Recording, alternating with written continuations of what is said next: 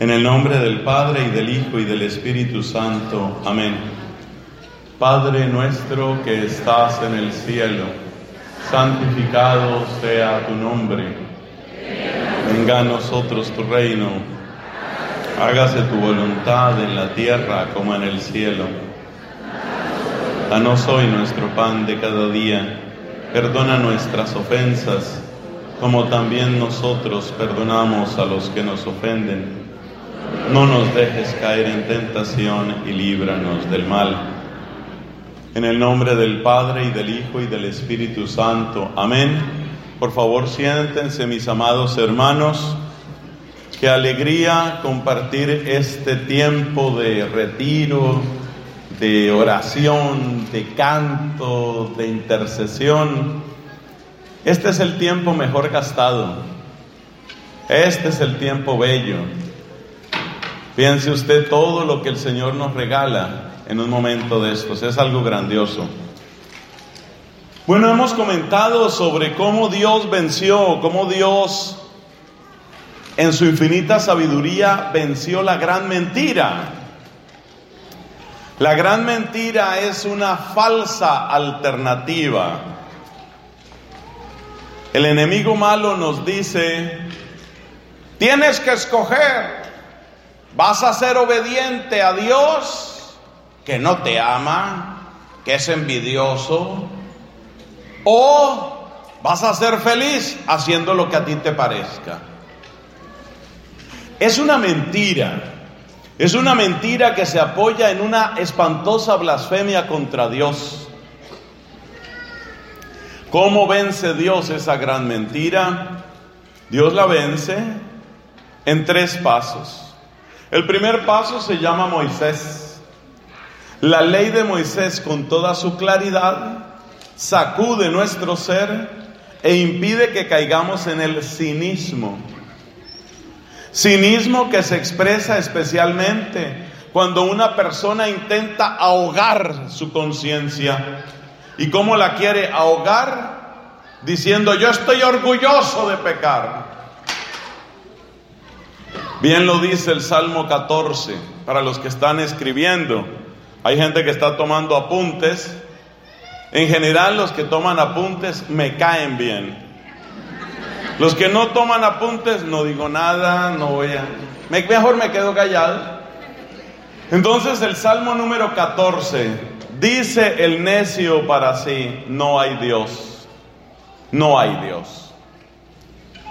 Entonces el cinismo es tratar de ahogar la voz de la conciencia. Me siento orgulloso de lo que he hecho. Esa, esa proclamación de orgullo, el orgullo de pecar, es una manera de intentar asfixiar la voz de la conciencia. Contra ese orgullo, pride en inglés, contra ese orgullo está Moisés sacudiendo declarando que es bueno lo que es bueno y es malo lo que es malo. Lo que es bueno es bueno, aunque nadie lo practique. Y lo que es malo es malo, aunque todo el mundo lo haga. Ahí está. Más claro no lo puedo decir. Te lo repito. Lo que es bueno es bueno, aunque nadie lo haga. Y lo que es malo es malo, aunque todos lo hagan. Eso es lo que logra Moisés. Pero Moisés no logra la solución completa. ¿Por qué? Porque Moisés me cuenta, me informa, me ilumina, pero no me da la fuerza. ¿En dónde encuentro esa fuerza? La encuentro en Jesucristo. Porque en Jesucristo encuentro un amor, un amor abundantísimo, un amor, un amor que rebasa, un amor inexplicable. Hay tantas escenas de amor de Cristo en los evangelios que uno se queda asombrado, pero especialmente se nota ese amor en la manera como Él trata a los últimos, es decir, a los pobres, a los leprosos, a los pecadores, a los marginados, a los extranjeros, a los maltratados. A esos Cristo les da particular atención, particular amor, particular ternura. ¿Quiénes eran excluidos en la época de Jesús? Por ejemplo, los leprosos eran excluidos. Jesús se encuentra con un leproso que le ha oído predicar. La palabra de Cristo es tan elocuente. El leproso ha oído predicar a Cristo, pero el leproso quiere saber si Cristo va a pasar de las palabras a las obras. Y entonces, aunque sea en la distancia, le dice a Cristo, si quieres, puedes limpiarme.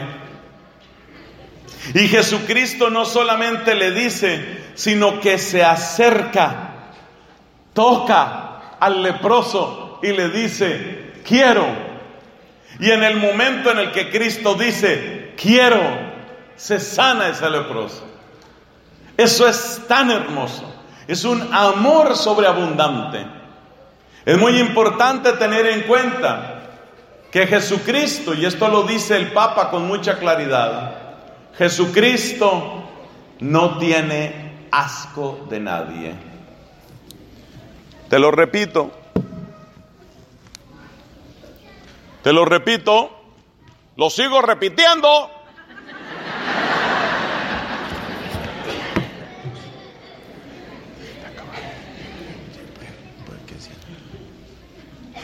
Vuelvo y repito. Jesucristo no tiene asco de nadie. Cuando uno ha cometido pecado, sobre todo pecado grave, en ese momento uno se autoexcluye, porque uno se siente sucio, uno siente repugnancia de uno mismo. A pesar de que haya estado en un desfile de orgullo, me enorgullezco, por dentro la persona siente muchas veces repugnancia de sí misma. Jesucristo no siente asco de ti. Es un amor abundante. Luego hemos visto otro punto. La palabra de Cristo tiene una cualidad única. Él te habla afuera y te cambia adentro. Es como si te estuviera predicando a la vez adentro y afuera. Es algo sorprendente, es algo único. Es algo maravilloso. Y hemos visto otra realidad también de Cristo. Este Cristo que nos habla de esta manera y este Cristo que nos ama de esta manera nos ha dado la llave, nos ha dado su secreto. El secreto es la unión con el Padre y Cristo nos ha dado, por decirlo así, un pedacito de su corazón con el Padre nuestro. Hasta ahí vamos. Sigamos a partir de ahí.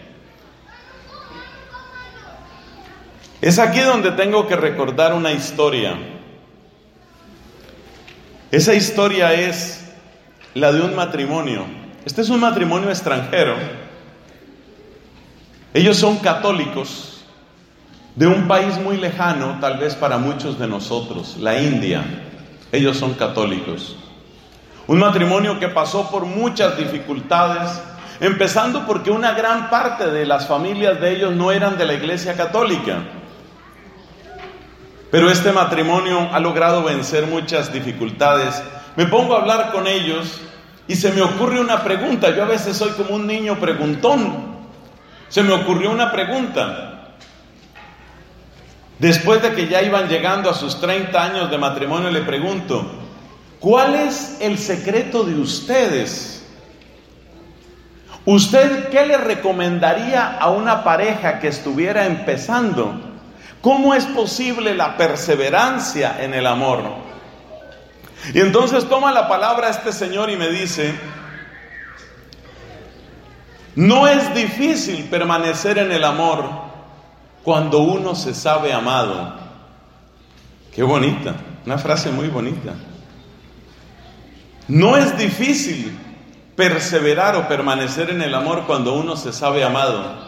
Pero como yo soy terco, le volví a preguntar, ¿y usted cómo se ha sabido amado? Le pregunto a este señor, que ya vi que me había dado esa confianza, ¿usted cómo se ha sabido amado? Y me dice él, porque en los momentos más difíciles, donde yo no tenía casi nada para ofrecerle a ella, ella estuvo junto a mí. Ella me siguió apoyando, ella me siguió amando. Por eso sé que de verdad me ama.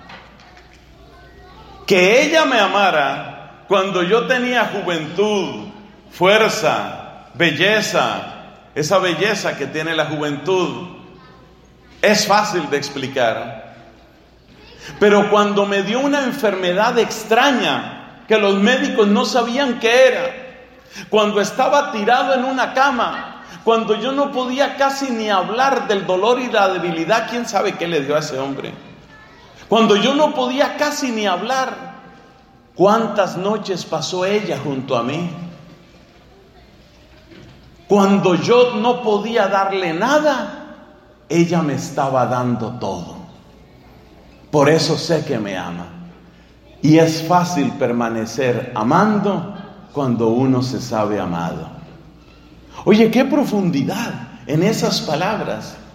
Esas dos frases de ese hombre me parece que nos ayudan a entender lo que vamos a comentar ahora sobre el final de la vida de Cristo y sobre el regalo del Espíritu Santo como revelación suprema de la misericordia del Padre. Las dos frases son estas. Cuando uno se sabe amado, es fácil seguir amando. Esa es la primera frase. Y la segunda, cuando yo no podía darle nada, ella me siguió dando todo. Porque en un momento dado, yo nunca supe qué enfermedad era la que le había dado, pero en un momento dado parece que este señor estuvo como al borde de la muerte. Y él dice, estaba tirado en una cama, casi ni podía hablar, estaba muy débil. Y ahí estaba ella. ¿Qué muestra esto? Esto muestra que el amor que necesita el corazón humano es ese amor. Es el amor que soporta la prueba. Jesucristo le tiene un nombre a ese amor. Jesucristo lo llama amor hasta el extremo. Porque el amor, cuando hay gusto, cuando hay caricia, cuando hay intimidad, por ejemplo, cuando hay reciprocidad, ese amor no es tan difícil. Pero el amor de Cristo, el amor extremo es como el que mostró esa mujer, la de ese matrimonio de la India. Ese es el amor, el amor extremo.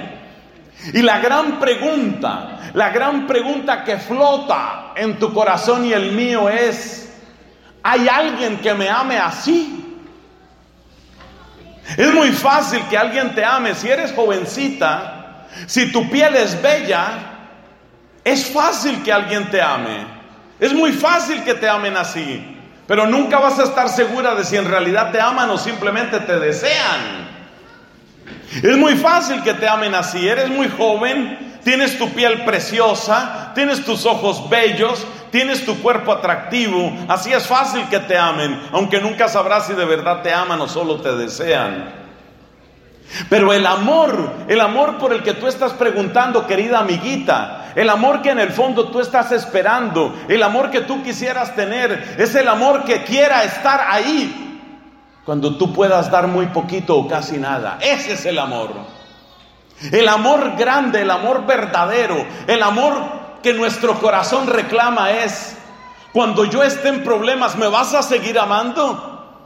Si yo no te puedo dar todo lo que te doy, ¿me vas a seguir amando? Si yo me llego a enfermar, ¿me vas a seguir amando? Si yo ya no estoy tan bonita, ¿me vas a seguir amando? Esa es la pregunta que flota en el corazón de todos, especialmente de los jóvenes y de las jóvenes. Ese es el amor. Esa es la pregunta que tú estás buscando. Esa es la gran pregunta. Cuando yo no pueda dar mucho, cuando yo no pueda dar tanto, ¿me vas a seguir amando? Hermanos, es aquí donde esta predicación podemos decir que se bifurca y toma dos caminos. Porque por un lado aquí hay una tremenda enseñanza, especialmente para nuestros jóvenes y especialmente en la manera de escoger su relación de pareja. Y segundo, es aquí, mis hermanos, donde también tenemos que encontrar una tremenda lección, una gran lección sobre quién es Jesucristo y cómo nos ha amado. Detengámonos un momento en cada uno de esos dos caminos, de esa bifurcación. Primera pregunta o primer punto, que es como un paréntesis en esta predicación. Esa primera pregunta es, ¿sabes escoger tu pareja? Y te voy a ayudar con lo que estamos comentando aquí. Si tú quieres escoger tu pareja, no te preguntes simplemente, ¿me gusta mucho? ¿Le gusto mucho? ¿Nos gusta compartir? ¿Vamos a los mismos sitios? ¿Nos reímos mucho? ¿Do we have a lot of fun? ¿La pasamos bueno? Esas preguntas son muy fáciles de responder, sobre todo si eres jovencita, si eres jovencito. Es muy fácil responder eso. Porque si eres joven tu cuerpo gusta, porque si eres joven tu risa gusta, porque si eres joven bailar contigo debe ser delicioso, porque si eres joven ir a un paseo contigo debe ser espectacular. Esas preguntas son fáciles de responder, pero son tan fáciles de responder que no responden nada. Son preguntas que no responden nada. La gran pregunta no es esa. La gran pregunta es, ¿este hombre, para el caso de las mujeres, este hombre estará conmigo cuando yo no pueda dar tanto? Esa es la gran pregunta. Si yo un día estoy mal, ¿qué va a pasar con nuestro amor? Si yo un día empiezo a marchitarme porque toda belleza es como hierba del campo, dice la Sagrada Escritura. Si yo un día empiezo a marchitarme, ¿qué va a pasar con nuestro amor? ¿Quién va a estar ahí? ¿Quién me va a amar en ese momento? Así que ese es un buen criterio para escoger pareja, un muy buen criterio. Esto vale también para los hombres. Usualmente las mujeres, aunque eso cambia, le dan un poquito menos de importancia a lo puramente físico. Pero también los hombres deben preguntarse eso, porque los hombres también pasan o pasamos, pero bueno, estamos hablando del caso de quienes forman un hogar. Los hombres también pasan por sus crisis, muchas crisis y muchas dificultades. Yo he visto acabarse matrimonios por temas de dinero. Usted no está ganando mucho, mi vida se ha vuelto aburrida, estoy cansada de no encontrar eh, el nivel de vida que yo quisiera, el nivel de diversión que yo quisiera. Hace poco un amigo me decía, se acabó un matrimonio, se acabó mi primer matrimonio porque mi esposa estaba en tónica de yo quiero divertirme y divertirme. Entonces la pregunta para ese hombre es, si yo parezco aburrido, ¿me vas a seguir queriendo? Si yo no logro ganar todo el dinero que tú quieres, ¿me vas a seguir queriendo? Yo voy a hacer mi mejor esfuerzo, pero si no logro ganar todo ese dinero, ¿me vas a seguir queriendo? Y observa una cosa, cuando se celebra el sacramento del matrimonio, la única pregunta que se hace a los contrayentes, la única, es exactamente lo que estamos hablando ahora. Entonces se le pregunta a ese hombre, Gumercindo, por ejemplo, un nombre, Gumercindo,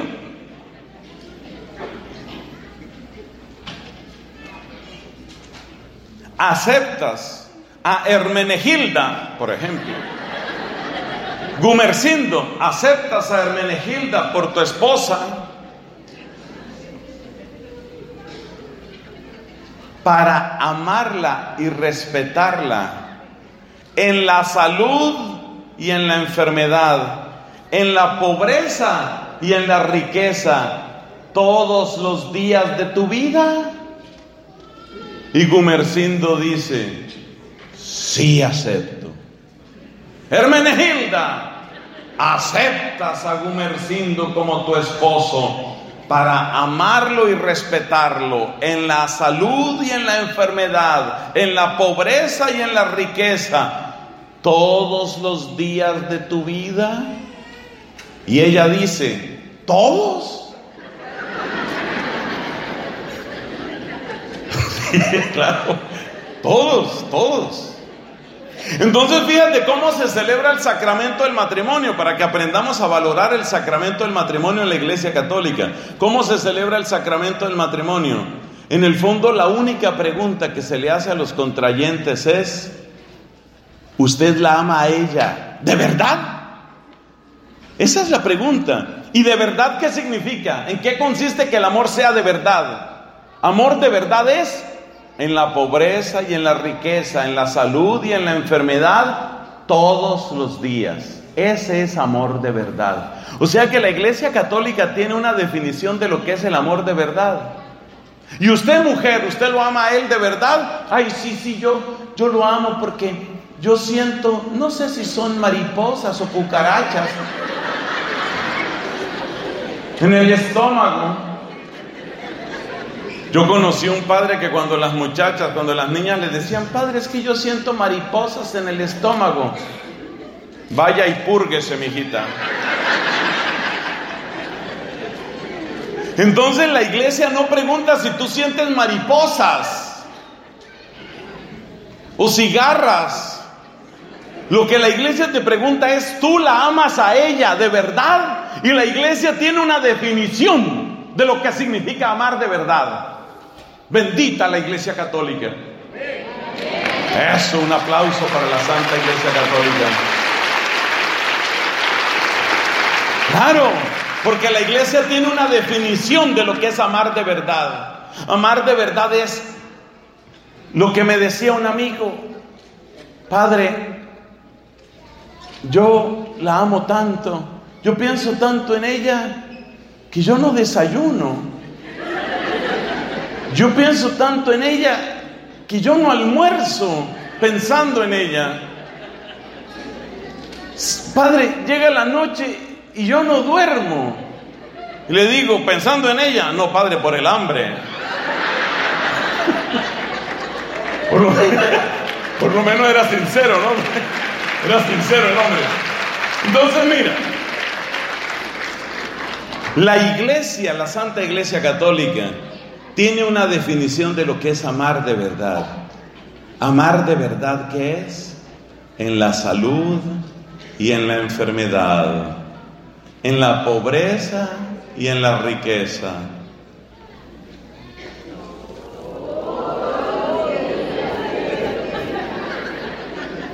¿Por qué les cuesta tanto trabajo decir esa parte?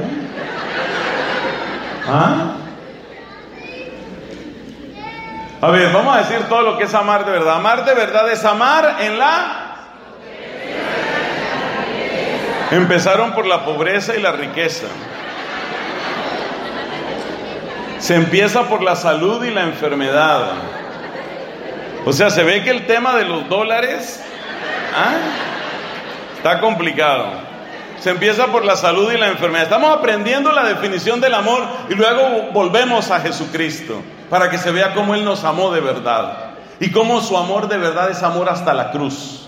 Eso es lo que queremos ver. Y cómo el amor de la cruz, de donde brota la sangre, en donde están las llagas, es amor de verdad. Para allá vamos, pero esto hay que ir pasito a pasito.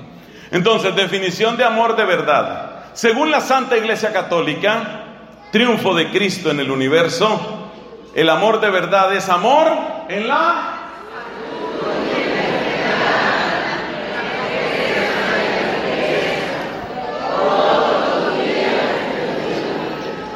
Pero le sale todos los días. ¿Sabe por qué no le sale tanto el todos los días? Porque cuando van a decir el todos, voltean a mirar al esposo. Todos los días. A ver, la última vez, solo porque se nos grabe. Yo hago este juego y esto, pero es para que se grabe, para que se grabe bien. Amor de verdad es amor en la salud y en la enfermedad. En la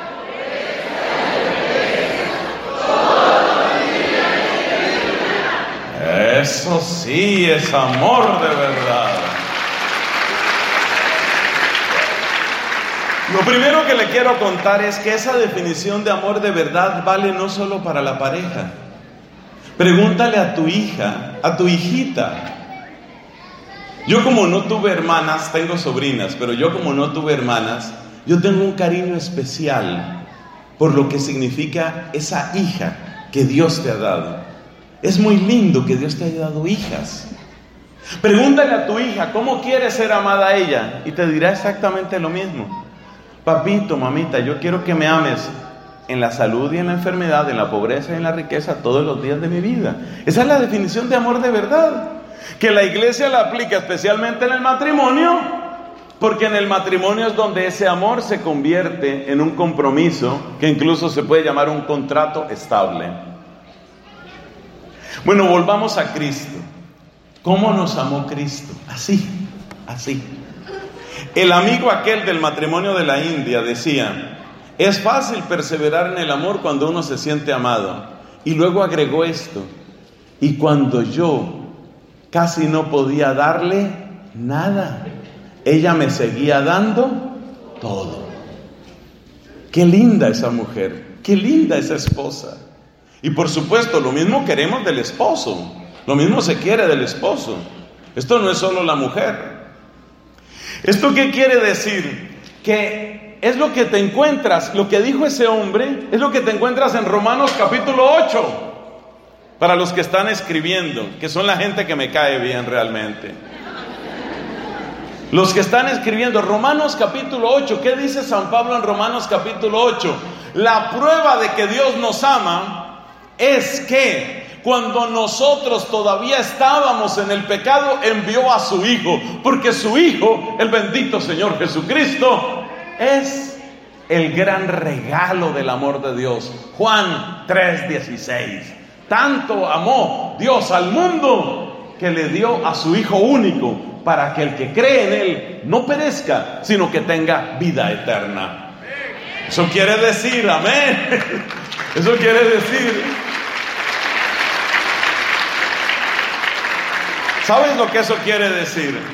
Mi hermano, eso quiere decir algo muy hermoso.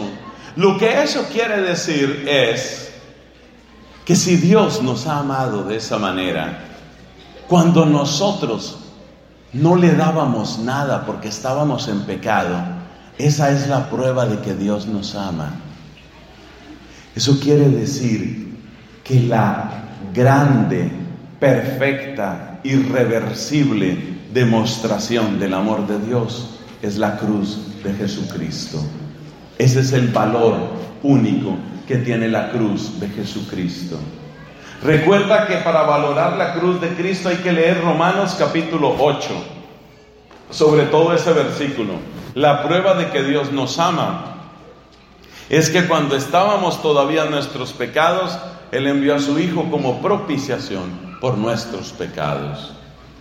¿Eso qué significa? Eso significa que allí donde el amor de Él se hizo máximo fue en la cruz. ¿Y de qué venimos hablando en esta predicación? De lo que es el amor de verdad. El amor de verdad. Entonces, ¿en dónde apareció la verdad del amor? La verdad del amor apareció en la cruz en la desnudez y humillación de Cristo, en sus llagas preciosas, en el correr de su sangre, en el suspiro de su intercesión, en las lágrimas de la Virgen, en su clamor en favor de nosotros los pecadores. Ahí está el amor de verdad. Ahí podemos ver el amor. Hay un lugar donde podemos ver el amor. El amor no es para nosotros una fábula, una ficción, una suposición. El amor para nosotros tiene un rostro, es el rostro de Cristo crucificado.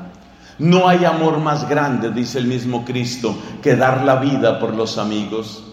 De modo que el amor ha encontrado su manifestación plena, máxima, irreversible, definitiva en la cruz. Y por eso porque es una demostración irreversible y es una demostración perfecta. Por eso, Satanás le tiene terror a este signo. Por eso. Usted que está haciendo la filmación, hágale un close-up, por favor, a esta cruz. Yo quiero que se vea muy bien. Este es el terror del infierno. Este, este es el terror del infierno, este. ¿Por qué? Porque lo que está diciendo esta cruz bendita es, los amo, los amo, los amo, los amo, los amo, los amo.